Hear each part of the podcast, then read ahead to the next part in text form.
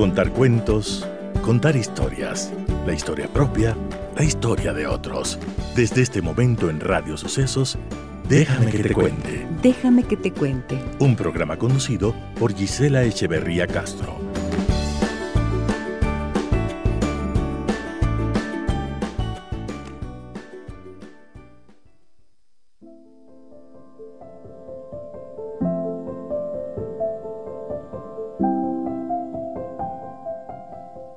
Decía Kurt Vonnegut, sé gentil, no dejes que el mundo te endurezca, no dejes que el dolor te haga odiar, no dejes que la amargura te robe la dulzura.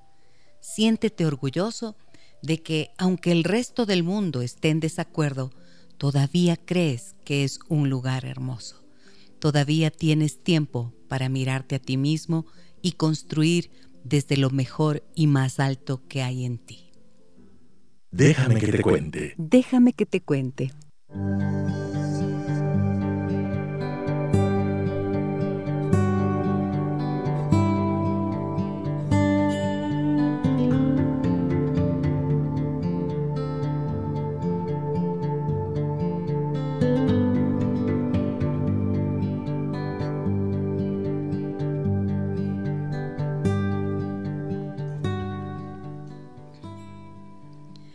El furor actual acerca del uso de herramientas de inteligencia artificial está generando interés, por supuesto, pero también una preocupación a nivel social y humano y se compara con eh, la histeria que ha acompañado a la mayoría, sino a todas las revoluciones tecnológicas en Occidente.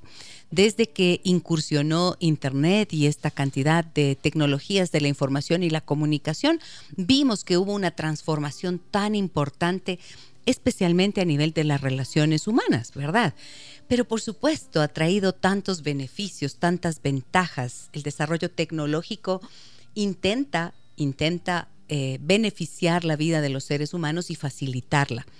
Hoy hablamos de inteligencia artificial y constantemente estamos escuchando hablar de inteligencia artificial, pero ¿cuáles son los temores y desafíos que existen en la educación relacionados con la inteligencia artificial.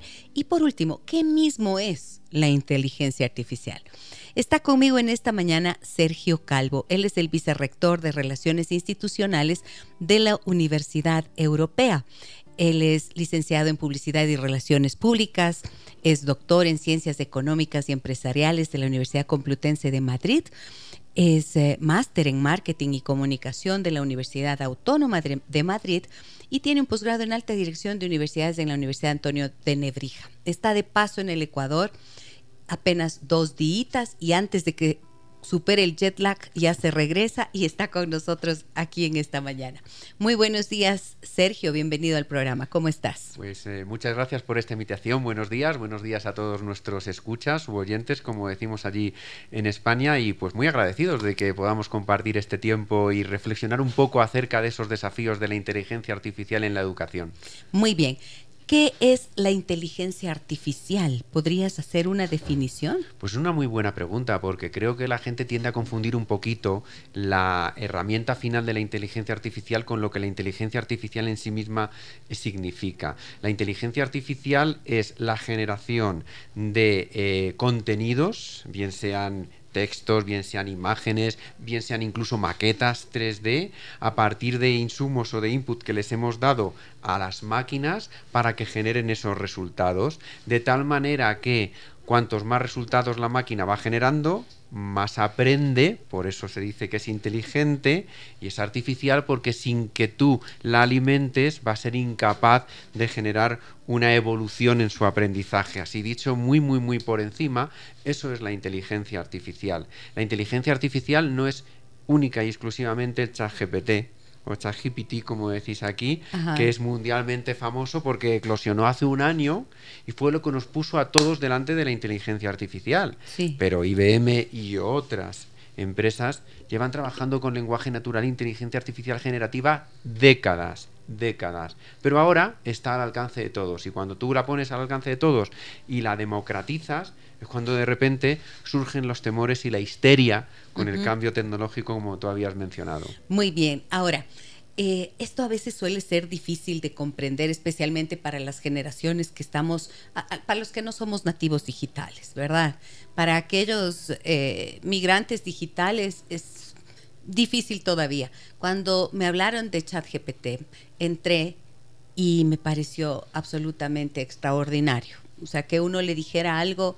Eh, hola ChatGPT y que te diga, hola, estoy aquí para ayudarte. o sea, ya te sorprende que tengas una respuesta automática de una máquina, aunque ya estábamos acostumbrados a los chatbots. Sin embargo, eh, esto que tú has mencionado, creo que es importante para comprender. Es una, ¿qué? Una máquina que se alimenta de toda la información que está eh, que existe y que la gente, que los propios seres humanos producimos, ¿verdad? y que a partir de allí genera como un... Em, genera un nuevo contenido en base a lo que hemos producido. Por lo tanto, es una construcción conjunta entre la máquina y el ser humano, ¿es así? Correcto, y uf, aquí se abren muchas, muchas distintas vías de conversación. Por un lado, esa construcción, a partir de que se generan nuevos resultados de la inteligencia artificial, empieza a ser alimentada también por resultados de la propia inteligencia artificial. Porque ya empieza esto a generarte posibles sesgos. Luego, cuando decimos que se democratiza, esto es cierto, pero no llega igual a todo el mundo, ni a mm. todas las regiones, ni a todos los países, y al final siempre hay sesgos siempre hay sesgos, que son los sesgos que se introducen en la inteligencia artificial, que son un reflejo de lo que ha pasado socialmente. Y la pregunta aquí es si podemos utilizar la inteligencia artificial para acelerar socialmente que determinados sesgos, por ejemplo, sesgos de género en las profesiones, se vayan eliminando. Nosotros, a través del Observatorio de Inteligencia Artificial de la Universidad Europea que tenemos en España, una de las investigaciones que hicimos fue precisamente un análisis de sesgos eh, de género en profesiones cuando tú le, le preguntabas a la inteligencia artificial, dibújame una imagen, DALI, que es eh, de OpenAI, que es el chat GPT, pero que te genera imágenes. Si tú en inglés le preguntas por enfermeros, enfermeras, porque no le pones género, te genera imágenes de sexo femenino, te genera mujeres y no te genera hombres, mientras que si le hablas de ingenieros, te genera hombres. ¿Mm? Entonces, claro, esto es un problema, porque te, está, te está, reflejando un sesgo. Y además te está reflejando, pues probablemente rostros que tienen que ver mucho con el anglosajón europeo o norteamericano porque tienen más acceso al chat que otros para poder introducir y poder hacerle que el chat aprenda. Entonces, eh, la única manera de evitar los sesgos es introduciendo factores correctores en, el, en, la propia inteligencia artificial, pero entonces tú ya de alguna manera ya la estás dirigiendo, no estás dejando que la inteligencia aprenda por sí misma. Pero permíteme solamente un segundo porque creo que es importante matizar qué es GPT y qué es el chat. Porque yo creo que, que todos tendemos a pedirle a ChatGPT cosas que realmente no le podemos o no le deberíamos pedir. La tecnología es GPT, y lo que se desarrolló fue un chat porque lo que se pensó fue si funcionamos en modo chatbot y hacemos que millones de personas alimenten a GPT, aprenderá más rápido. Así que vamos a hacer que todos participemos. Pero GPT lo único que hace es construir lenguaje natural. Lo que te construye son respuestas que gramaticalmente y sintácticamente son correctas en función del idioma que tú le has pedido. Pero el contenido de la respuesta puede ser absolutamente falso o inexacto. Correcto. Ojo con esto. Sí. GPT dices que es la tecnología. ¿Qué significan las siglas? Bueno, pues la verdad es que me pillas en esta pregunta, porque son siglas en inglés que no te sabría, que no te sabría contestar. Pero, pero la tecnología es tecnología de lenguaje natural. Entonces, lo, que, lo que subyace detrás es que con cada iteración eh, la herramienta aprenda a simular ese lenguaje natural todavía mejor. De tal manera que el objetivo es que si le pusiéramos aquí, en vez de yo fuese una inteligencia artificial, el, el escucha no notase la diferencia entre si hay un porque es, porque es capaz de generarte respuestas absolutamente naturales, es lo que se llama lenguaje natural. Muy bien. Parece que los seres humanos tenemos una tendencia natural, es así, supernatural, al menor esfuerzo. ¿No? Y entonces en la educación empieza a sentirse como esta preocupación precisamente de la ley del menor esfuerzo, porque ya tengo inteligencia artificial y entonces le voy a pedir a ChatGPT o al que fuera que me haga las tareas. Y fíjate que justo sobre eso nosotros habíamos anunciado ayer que tendríamos este tema y nos escribían lo siguiente. Me decía, Gisela, déjame que te cuente que yo tengo un hijo de 17 años que ahora usa la inteligencia artificial para hacer las tareas, los proyectos y los ensayos. Dice que es una herramienta súper útil y que ChatGPT se ha vuelto su mejor amigo, incluso su profesor. ¿Qué es lo correcto en estos casos?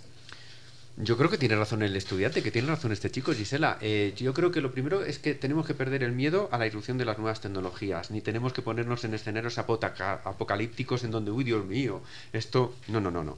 Es una herramienta que, como, como está diciendo, ayuda a mejorar en las tareas y que, y que hay que saber utilizar. Entonces, el tema aquí es saberle enseñar a los estudiantes cómo tienen que interactuar con la herramienta no cerrarles el acceso a la herramienta.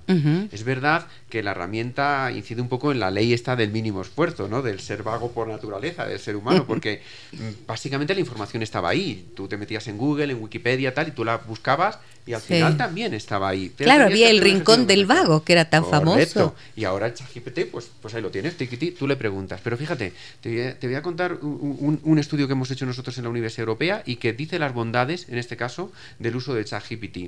Nosotros hemos utilizado un grupo control y un grupo sobre el que hemos investigado. Nuestros estudiantes en España, me imagino que aquí en Ecuador sucederá algo parecido, vienen con muchas carencias de saber escribir bien, tener comprensión lectora, ser capaces de resumir, de conceptualizar. Claro, tú, ChatGPT, para que te sea útil tienes que saber muy bien cómo preguntarle. Tienes que orientarle a la máquina y decirle, quiero esto, pero lo quiero de esta manera. Esto es, este es el resultado que yo voy persiguiendo. Tú lanzas la pregunta en abierto y te puede decir cualquier barbaridad. ¿Y si tú no tienes? Claro, pues los estudiantes a los que les dimos acceso abierto a ChatGPT y les dijimos, venga, utilizarlo en vuestras tareas, frente a los que no, han mejorado su comprensión lectora y escritora. Son capaces ahora de conceptualizar mejor, de resumir mejor y de expresar mejor lo que necesitan.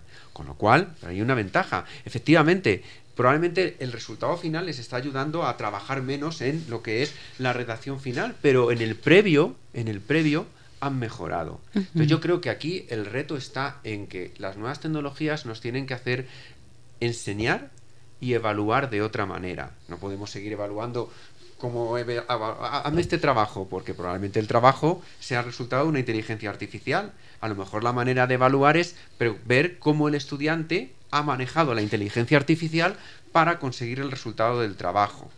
y, y, poner mucha responsabilidad en el alumno, en el estudiante, en su propio aprendizaje. No tanto en enseñarle, hay que enseñarle las herramientas, pero el aprendizaje es del estudiante. Por eso dice, mi mejor amigo y mi maestro es el ChatGPT. No hay ningún problema. Está perfecto. Muy bien. Ahora, creo que todo lo nuevo y lo desconocido genera siempre esos temores. ¿Y qué piensas de esta... Esta expresión que tuvieron hace algunos meses, por ejemplo, los grandes del mundo de la tecnología, eh, el propio dueño de Amazon, incluido Zuckerberg, todos salieron a decir, cuidado, porque esto podría causar una catástrofe mundial, eh, quién sabe dónde iríamos a parar los seres humanos. ¿Cómo ves tú esto? Pero yo creo que fueron miedos eh, para sus propios negocios. Y entonces dijeron, ay Dios mío, hasta que yo no sea capaz de mi propio negocio utilizar la inteligencia artificial, bueno, pues vamos a ser un poquito conservadores con este tema. Yo no creo que en un foro eh, vis a vis Zuckerberg estuviera diciendo lo mismo que decía en un foro en un foro público. No he tenido la suerte de poderlo conversar con él, pero dudo mucho que dijera exactamente lo mismo. Pero bueno, me imagino que esta es la naturaleza del ser humano, ¿no? Ante cualquier cambio siempre, siempre, siempre tú te frenas hasta verlo. Y luego además los seres humanos somos mucho de la teoría del péndulo. Sí. Si de repente ChatGPT se pone de moda y parece, por cierto, que es la única inteligencia artificial que hay, que no lo es, es solamente la punta del iceberg, pues entonces, uh, estamos todos aquí y esto es peligrosísimo. Y luego pasaremos al otro lado y esto será súper útil hasta que me imagino que el péndulo se pare, se equilibre y como ha pasado con todas las tecnologías, la usemos para lo que realmente nos sea útil esa tecnología. Y si la tecnología es capaz de liberarnos de tareas más administrativas para fomentar un pensamiento más creativo, más crítico, pues bienvenida sea. Ok, ahora, el pensamiento crítico y la creatividad, ¿cómo podrían ser estimulados o desarrollados a través del uso de herramientas como el chat GPT, por ejemplo? Pues mira, yo esto lo, lo, equiparo mucho a cuando de repente apareció la animación por ordenador. Ya irrumpió Pixar en nuestras vidas y toda la animación ahora es animación 3D y ya no hay una animación prácticamente al uso, al uso tradicional. Y al final lo que se consiguió con eso fue que distintas disciplinas empezaran a colaborar juntos. Y, y, las personas que crean estas películas son animadores, son dibujantes, no son informáticos, no son, no son tecnólogos. Los tecnólogos están detrás para dar la herramienta. Pues aquí yo creo que, es algo similar. ¿no? Yo creo que estas tecnologías lo que nos permiten es eh, ser interdisciplinares y que la gente que funciona con la ingeniería y con la tecnología, algo que yo no soy, sea capaz de proveer a otros de herramientas para mejorar en su aprendizaje y en este caso, por ejemplo, ser más creativos o tener un pensamiento más crítico. Si yo le estoy preguntando al chat y el chat me está dando una respuesta que yo no considero correcta y le sigo incidiendo al chat y le estoy diciendo no estoy de acuerdo con esto, mm, no sé, dímelo de otra manera y me está dando otra respuesta y sigo interactuando con él, seguro que estoy generando un pensamiento crítico en ese mm, estudiante mm. que está interactuando con la máquina para intentar sacarle a la máquina lo mejor que le puede dar. Ok, porque está cuestionando aquello, pero tiene que partir de una base de conocimiento que le permita precisamente pensar si esto tiene sentido o no. Bien, en un... Eh, en un pequeño proceso de capacitación que yo tomé para poder utilizar el chat GPT, me decían, esto es como tener un asistente ultra eficiente. Si tú colocas precisamente eh, tus necesidades y en base a tu propio conocimiento, es que te va a resolver las cosas con la eficiencia que jamás nadie podría dártelo. Y haciendo las pruebas, efectivamente, es un generador fantástico de respuestas. Pero también he visto que eh, hacia donde se orienta la mm, expectativa mayor es a saber cómo, por ejemplo, la inteligencia artificial podría, como nadie, como ningún cerebro humano, generar propuestas de solución a los grandes problemas mundiales inclusive. Claro, y además eso tiene que ver con la definición de la propia inteligencia artificial.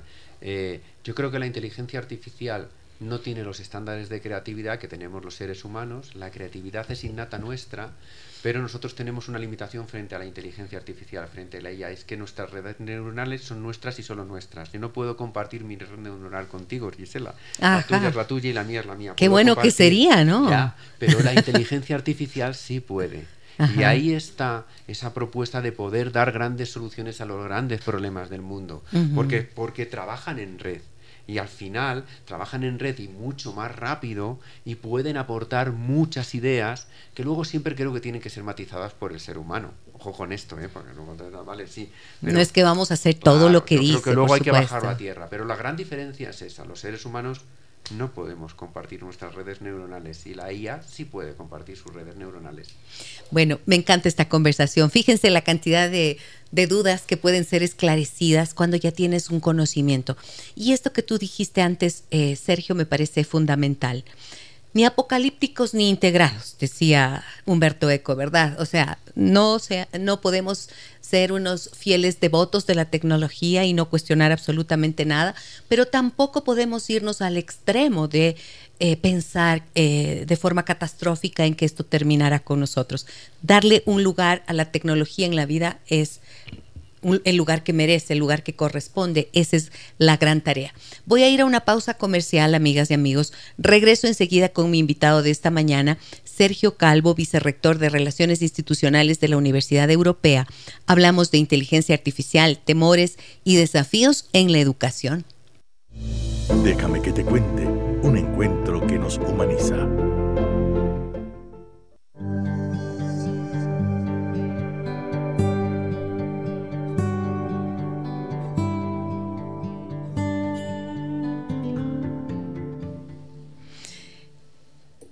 ¿Qué temores y qué desafíos tiene la educación eh, con el uso de inteligencia artificial? Nos acompaña Sergio Calvo, vicerrector de Relaciones Institucionales de la Universidad Europea. Y antes de avanzar con el tema, quisiera preguntarte un poco para las personas que nos escuchan, ¿desde cuándo la Universidad Europea se encuentra en el Ecuador y cómo surgió el interés de instalarse acá? Pues eh, gracias por esta pregunta que nos da esta oportunidad de, comentar un poco quiénes somos y por qué estamos aquí. Mira, la Universidad Europea es la universidad privada de mayor volumen de estudiantes y programas de España, es la primera universidad privada en ese sentido. Tenemos unos 40.000 estudiantes matriculados por curso académico y dentro de esos 40.000 estudiantes, de manera natural, de manera orgánica, sin hacer nada, pues de manera recurrente siempre teníamos estudiantes ecuatorianos que se matriculaban con nosotros, tanto en nuestros programas presenciales, venían a España, a nuestras universidades en Madrid, Valencia o Canarias para matricularse o en nuestros programas en línea. Y además con, la pandemia que trajo muchas cosas malas, pero alguna buena, como fue el desarrollo más rápido de las tecnologías, ya que hablamos de tecnología, y la pérdida de cierto miedo por parte de la gente a utilizar las tecnologías porque no tenía más remedio que utilizarlas y el equiparar la docencia en línea virtual con la docencia presencial, que, el usuario viese que no era de peor calidad, sino diferente, pero de igual calidad, el número de estudiantes ecuatorianos que se matriculaban en maestrías en líneas creció. Mira. Y eso nos puso sobre la pista de decir, oye, ¿qué pasa aquí? Y para entender qué pasa en un sitio, pues tendrás que ir a un sitio. Esto es lo de Mahoma y la montaña y la montaña y Mahoma. Entonces dijimos, vamos a ir a Ecuador y vamos a establecer contactos con otras universidades pares para ver cómo podemos colaborar. Colaboramos con la San Francisco de Quito, colaboramos con la PUCE, para hacer programas de investigación conjuntos, para entender cuál es la oferta formativa del país. Hablamos también con la Administración Pública, con Senesit y con otros organismos y a partir de ahí ver de qué manera podemos complementar nosotros esa oferta formativa. Y esa es la razón por la que llegamos aquí.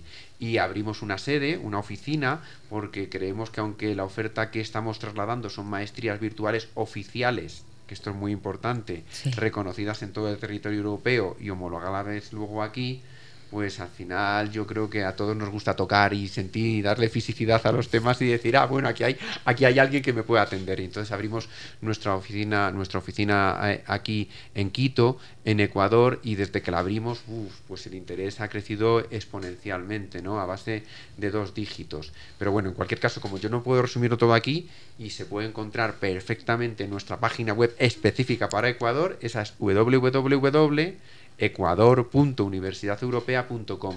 Ahí están todos los programas, está toda la oferta formativa y están todas las distintas opciones también de optar por becas, porque nosotros trabajamos mucho de la mano de la OEA y de otros organismos para poder hacer que la capacitación del país sea real en determinadas eh, materias en donde el propio país nos está demandando. Necesito capacitar a mi ciudadanía en esto y entonces hay becas que hacen que eh, las maestrías se puedan cursar con un 50% sobre, de becas sobre el precio del programa. Mm, esta, esta, ¿cómo se dice? Este link, usando eh, la terminología digital, esta, mm, ¿cómo se diría? este enlace, enlace, este enlace entre las necesidades del país y la academia es fundamental. Eh, veíamos, veía en estos días eh, en, un noticiero de Coavisa, en el noticiero de Coavisa, precisamente cómo el gobierno acaba de dejar una cantidad de carreras que son las eh, que demuestran las necesidades de formación para que sean quienes se forman allí contratables por las empresas. O sea, si es que las empresas tienen cierta cierto tipo de demandas de, eh, de, formación, cierto tipo de profesionales, y la universidad está formando eh, lo que a ellos les parece que puede ser, entonces vamos a tener niveles de desempleo importantes, altísimos niveles de frustración en la gente que se forma y una pérdida innegable de recursos. ¿Cómo, eh, ¿Cuáles son las carreras que tú ves que se demandan más dentro de la Universidad Europea en lo que va, van funcionando acá en el Ecuador. Ahora te contesto a eso, pero permítete que te diga cómo, cómo elaboramos nosotros un currículum, cómo elaboramos un programa, porque responde mucho a esto que tú estabas diciendo. Nosotros desde hace ya tiempo lo que hacemos es que tenemos paneles de expertos y les preguntamos, tanto en el grado como en el posgrado, doctorado también, pero menos, qué, qué va a necesitar el mercado, la empresa, no hoy, sino dentro de tres años, dentro de cuatro años, dentro de dos años, dentro de un año. Sí. Porque ahora todo tan rápido que incluso les preguntamos, oye, el año que viene, ¿cuál, ¿qué se va a necesitar? ¿Qué, tipo de, profesionales necesitaréis en función de lo que se está haciendo ahora? Y en función de eso nosotros desarrollamos los programas, programas que luego oficializamos y que ponemos ¿no? y, que lanzamos, y que lanzamos en el portfolio. ¿Cuáles son las carreras, las titulaciones más demandadas ahora mismo? Es evidente que todo lo que tiene que ver con tecnologías e inteligencia artificial está de moda, todo lo que tiene que ver con business analytics, todo lo que tiene que ver con mm, economía verde, todo lo que tiene que ver con energías renovables, todo lo que tiene que ver con cómo mejorar el medio ambiente es muy demandado también por nuestros estudiantes. Y luego están los clásicos, te quiero decir, esos nunca fallan.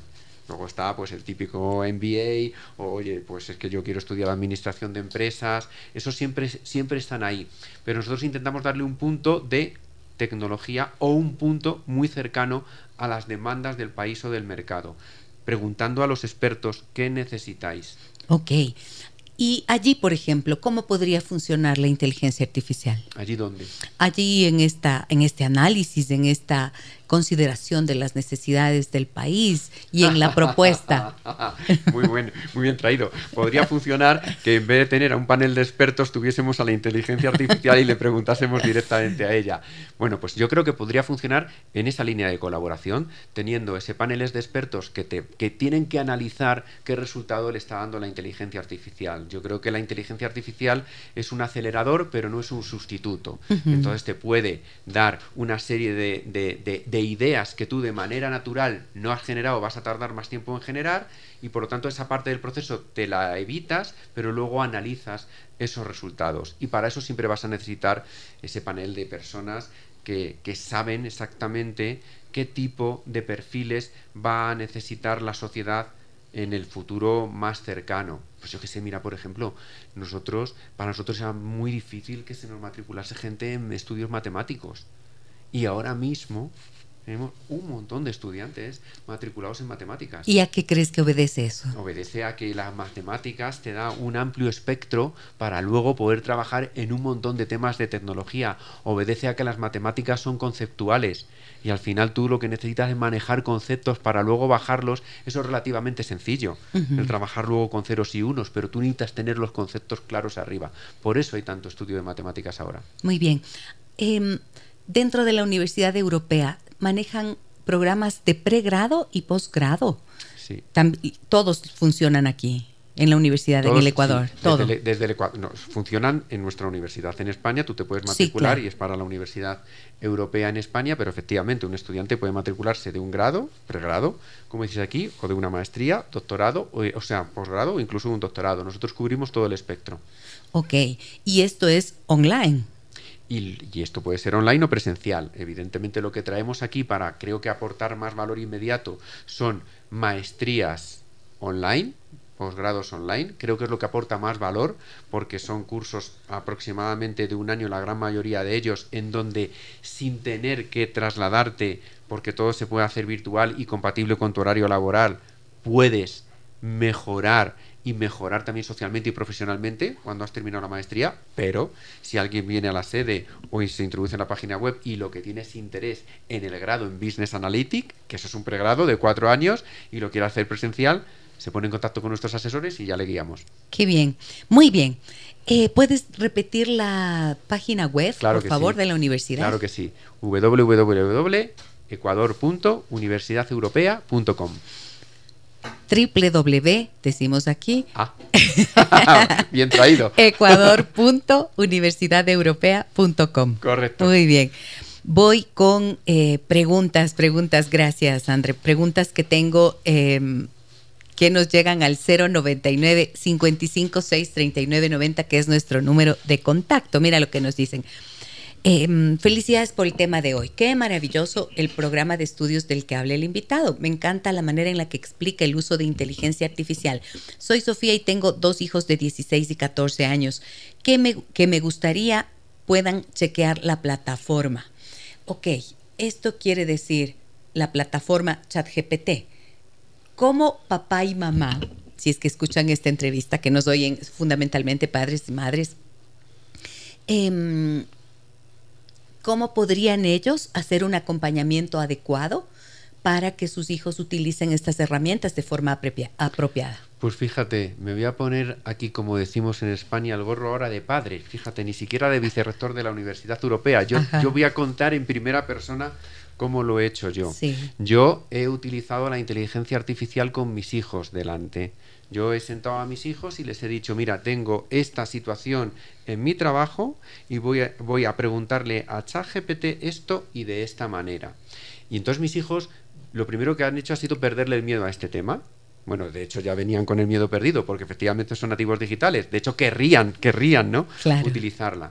Pero, pero no les dejamos acceso libre a que puedan utilizar la plataforma. A partir de ahí, yo les, lo que les dije fue, ¿qué, ¿en qué tenéis interés vosotros? En esto y en esto. Bueno, mi hijita tiene 8 años, entonces sus intereses son de otro tipo. Mi hijo es más mayor, 12, y tiene unos intereses ya mucho más concretos. Y me senté con él y le dije, bueno, pues vamos a preguntarle a ChatGPT sobre tus intereses. Y estuvimos trabajando con ellos durante una semana para que ellos le preguntaban, el chat le contestaba, ellos le preguntaban, el chat le contestaba, hasta que en cierto punto pudieron ser autónomos, sobre todo mi hijo Marcos, que es el mayor, en la interacción con el chat GPT. ¿Cómo puedes validar tú la plataforma? Pues mucho me temo que dedicándole tiempo junto con tu hijo, que además es un tiempo de familia al que tú le estás dedicando a tu hijo y tu hijo a ti, y haciéndolo juntos. Fíjate, y este concepto de juntos también me parece muy interesante. Tenemos una oportunidad única. Por primera vez, casi por primera vez, todos estamos aprendiendo al mismo tiempo. ChatGPT llegó a mi vida personal y profesional al mismo tiempo que le llegó a mi hijo, al mismo tiempo que le llegó a mi estudiante. Claro. Yo como docente, como profesor, yo no estaba capacitado previamente porque nadie me enseñó y, y llegó en el mismo momento. Y eso, en lugar de ser un problema, puede ser una oportunidad buenísima de que docentes, estudiantes, padres e hijos aprendan juntos cuál es el camino que tienen que seguir con la inteligencia artificial. Así lo veo yo. Muy bien. Em, se ha hablado insistentemente, al menos en, nuestra, en nuestro país y sobre todo en este continente, se habla de una brecha digital, ¿no es cierto? Que es muy clara. Y una brecha eh, que con el uso de dispositivos tecnológicos como el teléfono celular y el Internet ya estaba marcada pero la utilización de inteligencia artificial puede agravar la brecha si es que no le agarramos el paso, ¿no es cierto? Si nos quedamos rezagados puede ser difícil de superar. Y mira, yo trabajo en prevención de peligros y comportamientos de riesgo de niños, niñas y adolescentes en Internet, en las redes sociales y demás. Y claro, cuando trabajo con los padres haciendo capacitación, me sorprende muchísimo cómo ellos no están familiarizados con términos que son de uso tan común con los chicos. Y una de las recomendaciones que siempre les hago es eso precisamente, ¿no? Preguntar, estar juntos, meterte con ellos y no pensar, ah, es que como los chicos son los que saben, porque ellos son los nativos, aunque no lo digan en esos términos, pero es que ellos saben más que uno creo que este es un esfuerzo importante que hay que hacer para sacarle ventaja y provecho a la herramienta, pero también, como tú dices, como un factor de cohesión inclusive para fortalecer la relación, porque entonces somos dos que estamos tratando de entender, de aprender y eso genera vínculo también. Pero fíjate, es que eh, esto, este concepto que todos utilizamos de nativo digital, eh, yo le doy siempre un puntito más y digo, ojo, porque ser nativo digital no significa ser competente digital. Es diferente. Y es cierto, todos ellos son nativos digitales, pero no todos son competentes digitales. Y ahí es donde entra el factor de la familia, el factor del educador, el factor del docente, del profesor, que tiene que ayudarle a ser competente digitalmente. Porque el nacer con la tecnología a tu disposición y tan al alcance de la mano hace que muchas veces no sepas utilizarla correctamente y que además estés tan expuesto a tal cantidad de información, a tal cantidad de ruido que se te generan en las redes, en las redes y por internet, etcétera, que, que, que, que, jolín, es que claro, nuestros hijos se están formando, están en edad de formación. Eh, lo, que aprendan ahora es lo que luego van a, a, a, ser en el mañana, en el futuro. Entonces me parece fundamental ese acompañamiento y no pensar que porque son nativos digitales lo saben, más todo. que nosotros porque nosotros sabemos de ser competentes digitales, porque hemos tenido que aprender a ser competentes digitales, porque no nacimos con la tecnología. Y también tenemos experiencia en la vida y un criterio que nos permite orientar y educar, ¿no es cierto? Que es el que nunca tiene que estar ausente. Ahora, eh, me dicen también, Gisela, buenos días. Le saluda Nelson. Felicitaciones por el programa. Creo que hay mucha ventaja en el tema de educación respecto al uso de inteligencia artificial. Ahorra mucho tiempo y recursos para la resolución de problemas. También he visto que se puede reconstruir fotos antiguas y recrear rostros. ¿Qué opina el invitado al respecto? De hecho, te debo confesar que yo lo utilizo. ¿Así? ¿Ah, que lo tengo descargado en mi celular. ¿Cómo? Para, ¿Cómo? Para, para, pues, para, pues, fíjate, pues, fotos antiguas de, mi familia, familiares que ya no están aquí con nosotros, que, las restauro y me quedan fantásticas con la inteligencia artificial. Pero Mm, bromas aparte, bromas aparte, ese es uno de los grandes retos que tenemos y que, y que nuestro regulador cuando haga la norma y la legislación, y no quiero abrir tampoco ahora esto porque eso nos daría para otro debate de horas, ¿vale? Porque desgraciadamente la legislación siempre va por detrás de la tecnología, no puede ser de otra manera, porque hasta que tú no tienes la tecnología no la puedes regular, ¿vale? Tiene que, tiene que, que ir un poquito más rápido para poder regular este tipo de salidas de imágenes que nos está diciendo el oyente. Porque a día de hoy podemos, y de hecho tenemos imágenes hiperrealistas que nunca han existido. Esto cuando se lo intento explicar a mis hijos, no son capaces todavía, no tienen el entendimiento para poder... Pero ¿cómo que no? Si, si, lo estoy viendo, sí, sí, pero es que esta persona nunca ha existido, ni va a existir.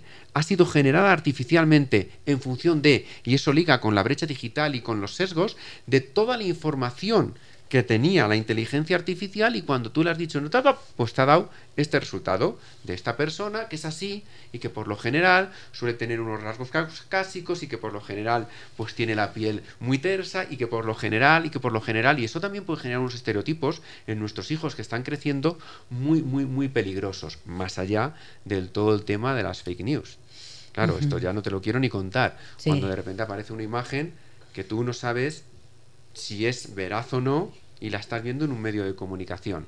Y también eh, se han escuchado noticias de la utilización de imágenes, eh, rostros de chicas, chicos, por ejemplo, en colegios que luego van a parar en plataformas de pornografía, por ejemplo un pésimo uso de la inteligencia artificial. Al fin y al cabo, como siempre decimos, la tecnología nunca es el problema, sino el uso que le damos, mm. ¿cierto? Y ahí creo que necesitamos también alfabetizarnos y educarnos en estas mm. competencias digitales. Correcto, la verdad es que, bueno, yo soy optimista por naturaleza, pero el ser humano muchas veces no me deja ser optimista. Nos, deja, nos hace perder la, sí, la confianza, porque, ¿no? Porque dices, claro, Jorines, tienes esto que tiene un montón de cosas buenas a tu disposición y justo lo estás utilizando para algo que no lo deberías utilizar. Uh -huh. Por eso es tan importante la regulación y la legislación, para que el que no haga un uso correcto de la inteligencia artificial sepa que eso tiene consecuencias. ¿Pueden volver a repetir la página web, por favor? Muchas gracias y felicitaciones, nos dicen. Claro que sí. ¿Cómo es? ¿Qué no es? www. www.ecuador.universidadeuropea.com Muy bien. Me dicen, ¿qué aplicación usa el invitado para restaurar fotos antiguas con inteligencia artificial? Es que no puedo decir marcas aquí, no, aparte que no, no me las sé, no me las sé. Pero vamos, yo No, le, no a- se le- puede. le ani- le animo a que lo introduzca, que le van a salir un montón de aplicaciones. ¿eh? Muy bien. No, no hay una ni dos. Ok, ahora, em, hablábamos, el tema estaba planteado como temores y desafíos en la educación. Los desafíos a nivel educativo que educadores y estudiantes y padres de familia también, porque eso integra la comunidad educativa, ¿cuáles son esos desafíos que tú ves que tienen? Mira, yo creo que el primer desafío estaba en el propio título que tú estabas diciendo. El primer desafío es vencer el miedo, no tener temor. Ese es el primer desafío, acercarse sin miedo a la tecnología para entenderla. El segundo desafío es este, entenderla bien, es decir, capacitarte, dedicarle tiempo, porque luego es verdad que la inteligencia artificial te va a, a permitir dedicarle tiempo a otras cosas, pero primero tienes que dedicar tiempo a entender aquello que tú vas a utilizar. Y eso pues no se consigue ni en una semana ni en dos. Hay que hacerlo de una manera lúdica, porque no todos somos profesionales de la inteligencia artificial, pero sin miedo. Y en la educación yo creo que el principal desafío es cambiar la forma en que enseñamos y la forma en que evaluamos a los estudiantes. Y esto, fíjate, nos, nos es más fácil para los educadores cambiar la forma en que enseñamos que la forma en que evaluamos, porque estamos muy, muy construidos, siempre hemos evaluado de la misma manera, con trabajos, con exámenes. Esto hay que cambiarlo por completo, por completo, por completo, porque con la inteligencia artificial ya no tiene sentido no tiene sentido porque fácilmente podría ser solo una construcción de la inteligencia artificial y como educador cómo podrías reconocerlo claro y bueno. cómo evalúas el cómo evalúas el desempeño o el aprendizaje de tu estudiante lo que tienes que evaluar es el uso de la inteligencia artificial como he dicho antes para conseguir esa esa respuesta. Pero fíjate creo que va un poco ligado a y con esto también hablo de la universidad al, modelo pedagógico al modelo académico que nosotros tenemos en la universidad y que está muy basado en aprender haciendo. Nosotros decimos aprendes haciendo es un modelo de aprendizaje experiencial. Los conocimientos no digo que no sean importantes, pero es verdad que con la inteligencia artificial e incluso sin ella, todos los tenemos al alcance. Y no, no, no, e, e, ese estudio memorístico que se llevaba antes al uso no tiene ningún sentido a día de hoy. ¿Memorizar algo para qué? Si lo vas a acceder, vas a acceder a esa información. Lo que hay que enseñar al estudiante es a hacer cosas a hacer cosas, capacitarle en habilidades. ¿Cuáles son las habilidades que tú vas a usar mañana cuando estés desarrollando tu profesión? Las que sean. Si eres un cirujano es que no te tiemble el pulso y que sepas tomar bien una... Pues esa es la habilidad que yo te tengo que enseñar. Una y otra vez, una y otra vez, una y otra vez, para que por repetición esa habilidad sea algo innata en ti y la puedas desarrollar, perdón, luego en tu vida profesional. Entonces, esa es la manera diferente de enseñar y de evaluar. sí sin embargo, todas las ciencias y todo el conocimiento tiene una parte teórica y una que tiene que ser el desarrollo de las habilidades prácticas. Y en términos de lo teórico, algo tienes que recordar. La base conceptual es indispensable. Lo que sucede es que la teoría se puede estudiar y aprender a través de la práctica. O sea, que, creo que el recorrido es un recorrido que se hace a la par. Yo, cuando, cuando yo estudiaba, un montón de tiempo, a mí, yo estudiaba la teoría, teoría, teoría, teoría, teoría, teoría, y en el mejor de los casos, y con un poquito de suerte, algo de práctica hacía, algo, pero vamos, te estoy hablando de un 5% frente a un 95%. Creo que hay que cambiar el paradigma. Creo que el grueso tiene que estar en la práctica y que a través de esa práctica tú adquieras los conocimientos teóricos, porque además es como mejor se instauran y los haces tuyos porque los has hecho tú dichos haciendo algo, no diciendo, venga, me voy a memorizar esto porque me lo tengo que memorizar. Yo te contaba que soy terapeuta familiar sistémica y tenemos una escuela de formación de terapeutas. Y allí trabajamos con un, eh, formamos a los terapeutas con una trilogía, que es el saber, el ser y el hacer. ¿Dónde queda el ser dentro de la formación que ustedes proponen? Pues mira, el ser queda en lo que nosotros denominamos vida universitaria, esa parte de vida universitaria, en donde para nosotros es muy importante formar eh, ciudadanos globales, formar ciudadanos que tienen valores. Y los valores los transmitimos a través de lo que somos y de lo que hacemos. Es decir, no se trata de tener aquí escritos los valores de la universidad, ¿eh? los lees y fenomenal. Y la tercera vez que los has leído ya ni te fijas en ellos. Se trata de eh, con los distintos seminarios, con las distintas masterclasses, con el tipo de comida que tú pones en la cantina, si es una comida más o menos saludable, teniendo un campus que sea un campus libre de humo, teniendo un campus que sea eh, lumínicamente no contaminante, es decir, con los ejemplos, tú con el ejemplo, los pequeños detalles marcan la diferencia y tú tienes la obligación de ejemplarizar con los estudiantes que están en tu campo. Y ese es el ser, ese es el ser que construye esos seres humanos, ¿no? que además de estar, son.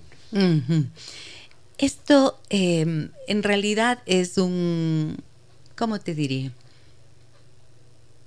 Creo que es esperanzador, ¿no es cierto? Saber que más allá de todas las malas noticias, siempre estoy convencida de que los que hacemos y trabajamos por hacer las cosas bien y por generar bienestar a los demás, eh, somos la mayoría independientemente de las malas noticias. Y por eso creo y coincido contigo en lo que dijiste cuando te pregunto cuáles son los desafíos. El primero, perder el temor, siempre perder el miedo, porque el que vive con miedo se paraliza o actúa de formas que no, que no contribuyen. Y creo que abrazar como esta posibilidad de confiar en la educación y en los progresos a los que nos puede llevar la humanidad, eh, perdón, la inteligencia artificial como humanidad, también significa creer en la vida.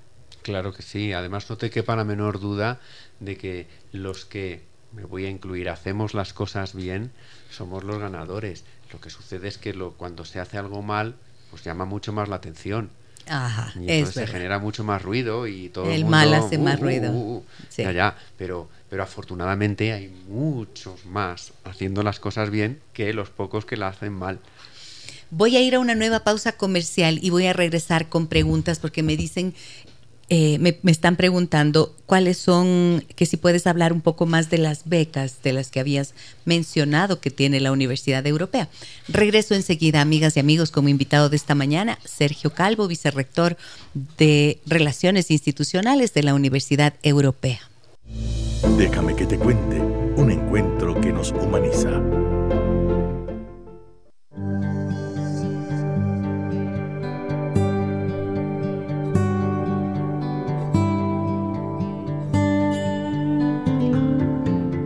Inteligencia artificial, temores y desafíos en la educación, nuestro tema de esta mañana junto a Sergio Calvo, vicerrector de Relaciones Institucionales de la Universidad Europea.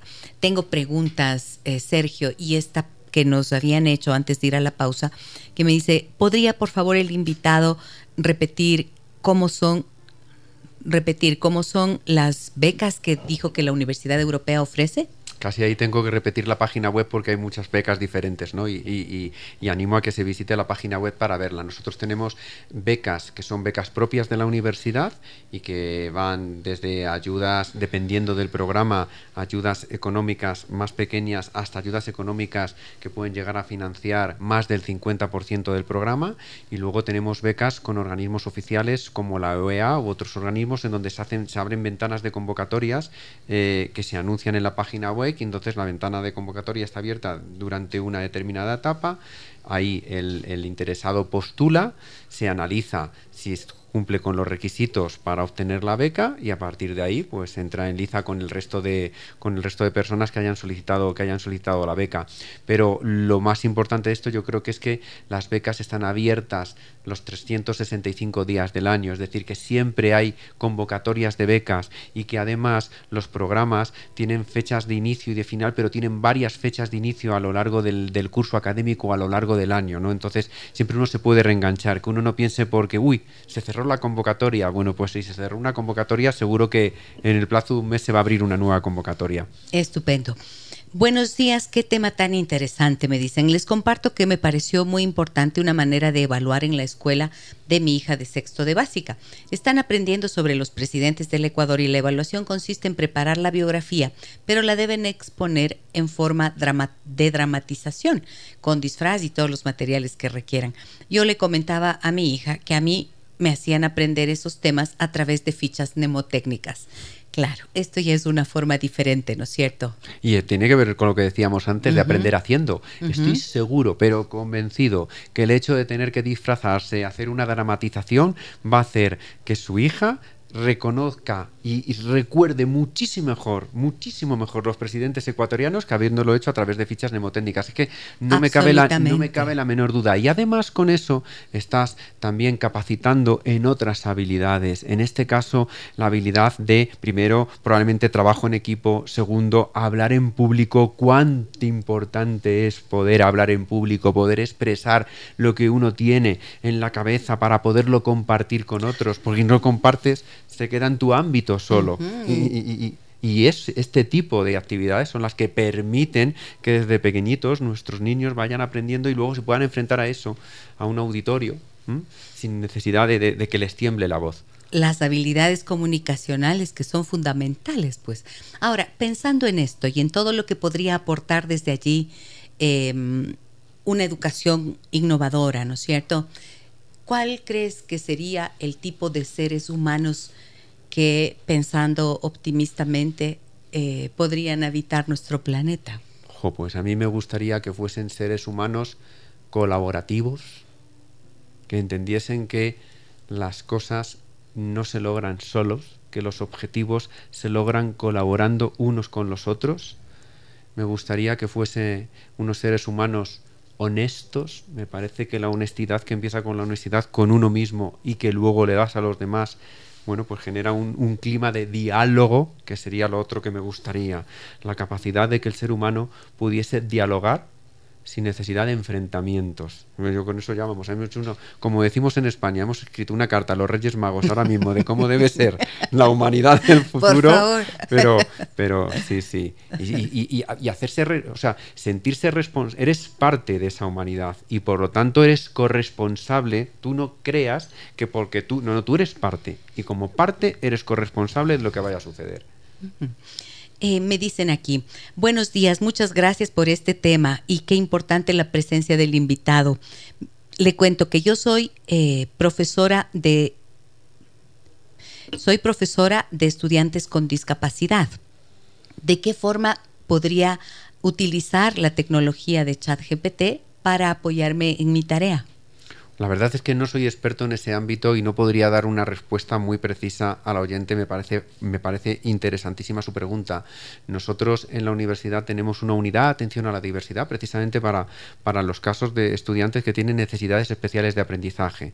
Y, y estoy convencido que nuestra unidad de atención a la diversidad ya está utilizando herramientas de inteligencia artificial para ¿Cómo? Pues por ejemplo, adaptar el currículum a esas necesidades especiales de personas que tengan ciertas discapacidades y, pedirle a la inteligencia artificial, esta persona que tiene estas necesidades específicas, ¿cómo puedo adaptarle el currículum para que sus oportunidades sean las mismas? Creo que esa es la clave, ¿no? Que la, la oportunidad sea la misma con independencia de cómo, cómo se enfrente esa persona inicialmente a la formación.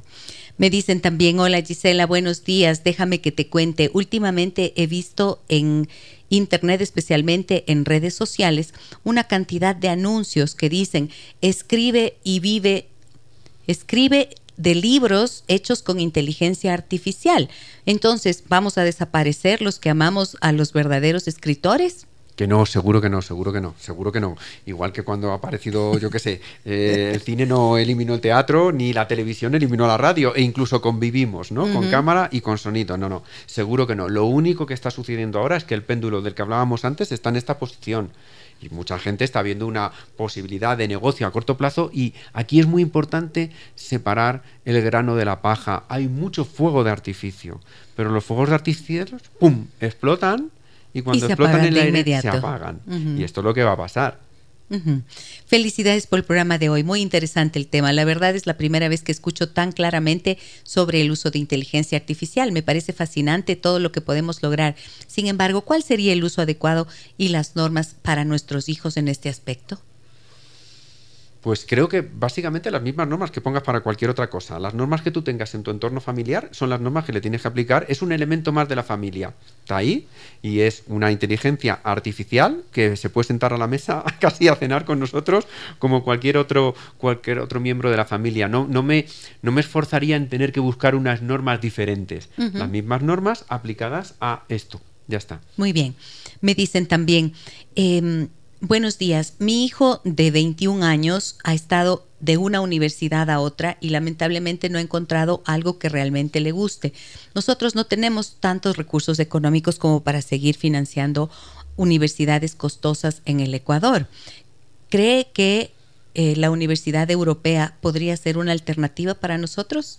Pues esto yo animo a que introduzca en la página web, incluso que me busque directamente y que me contacte, porque yo estoy ahí en la página web y, amablemente estudiamos el caso concreto y damos una respuesta. Muy bien, muchísimas gracias. Repitamos entonces el número de, el número no, perdón, la dirección de la página web. Triple B www.ecuador.universidadeuropea.com muy bien. Muchísimas gracias, Sergio, por venir esta mañana, por contar con, eh, por contarnos todo lo que nos has contado. Creo que una visión de futuro positiva, pensando en la utilización de herramientas como la inteligencia artificial, haciendo un buen uso de ellas, nos permite pensar en un mejor mañana también. Creo que has enviado ese mensaje esperanzador y te agradezco mucho por eso. Por supuesto que sí. Muchísimas gracias por habernos invitado a este espacio en el que me he sentido muy, muy, muy, muy cómodo. Así que, que gracias y encantado de venir cuantas veces nos queráis invitar. Muchísimas gracias también. Sergio Calvo, vicerrector de Relaciones Institucionales de la Universidad Europea, con nosotros hasta este momento del programa. Un abrazo muy grande a todos ustedes, amigos y amigas que siempre nos acompañan. Mañana, 9 horas con 30, estaremos nuevamente aquí y tendremos banda sonora. No se lo pierdan. Un fuerte abrazo a todas y todos. Soy Giselle Echeverría. Hasta mañana. Las historias que merecen ser contadas y escuchadas. Historias que conmueven, historias que inspiran. Mañana, desde las 9 y 30, déjame que te cuente. Déjame que te cuente. Con Gisela Echeverría Castro.